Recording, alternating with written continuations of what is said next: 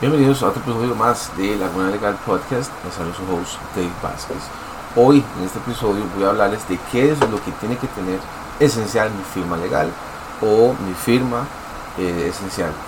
Básicamente es mm, eh, el primer error que yo veo en muchas de las firmas legales es información de contacto.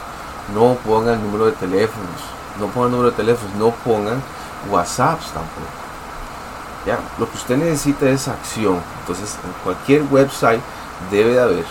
Necesito ayuda en esto, necesito ayuda en esto. Ya sean en dos, en tres cosas que usted especialice muy bien.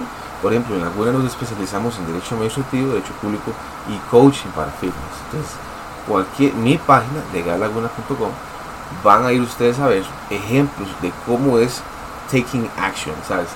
Eh, eh, el cliente tiene que tomar acción, y a través de ahí yo los llamo y reservamos el tiempo que necesitan. Es así de sencillo, así es como deben de manejarlo y pues bueno, nos estamos escuchando la próxima. Chao.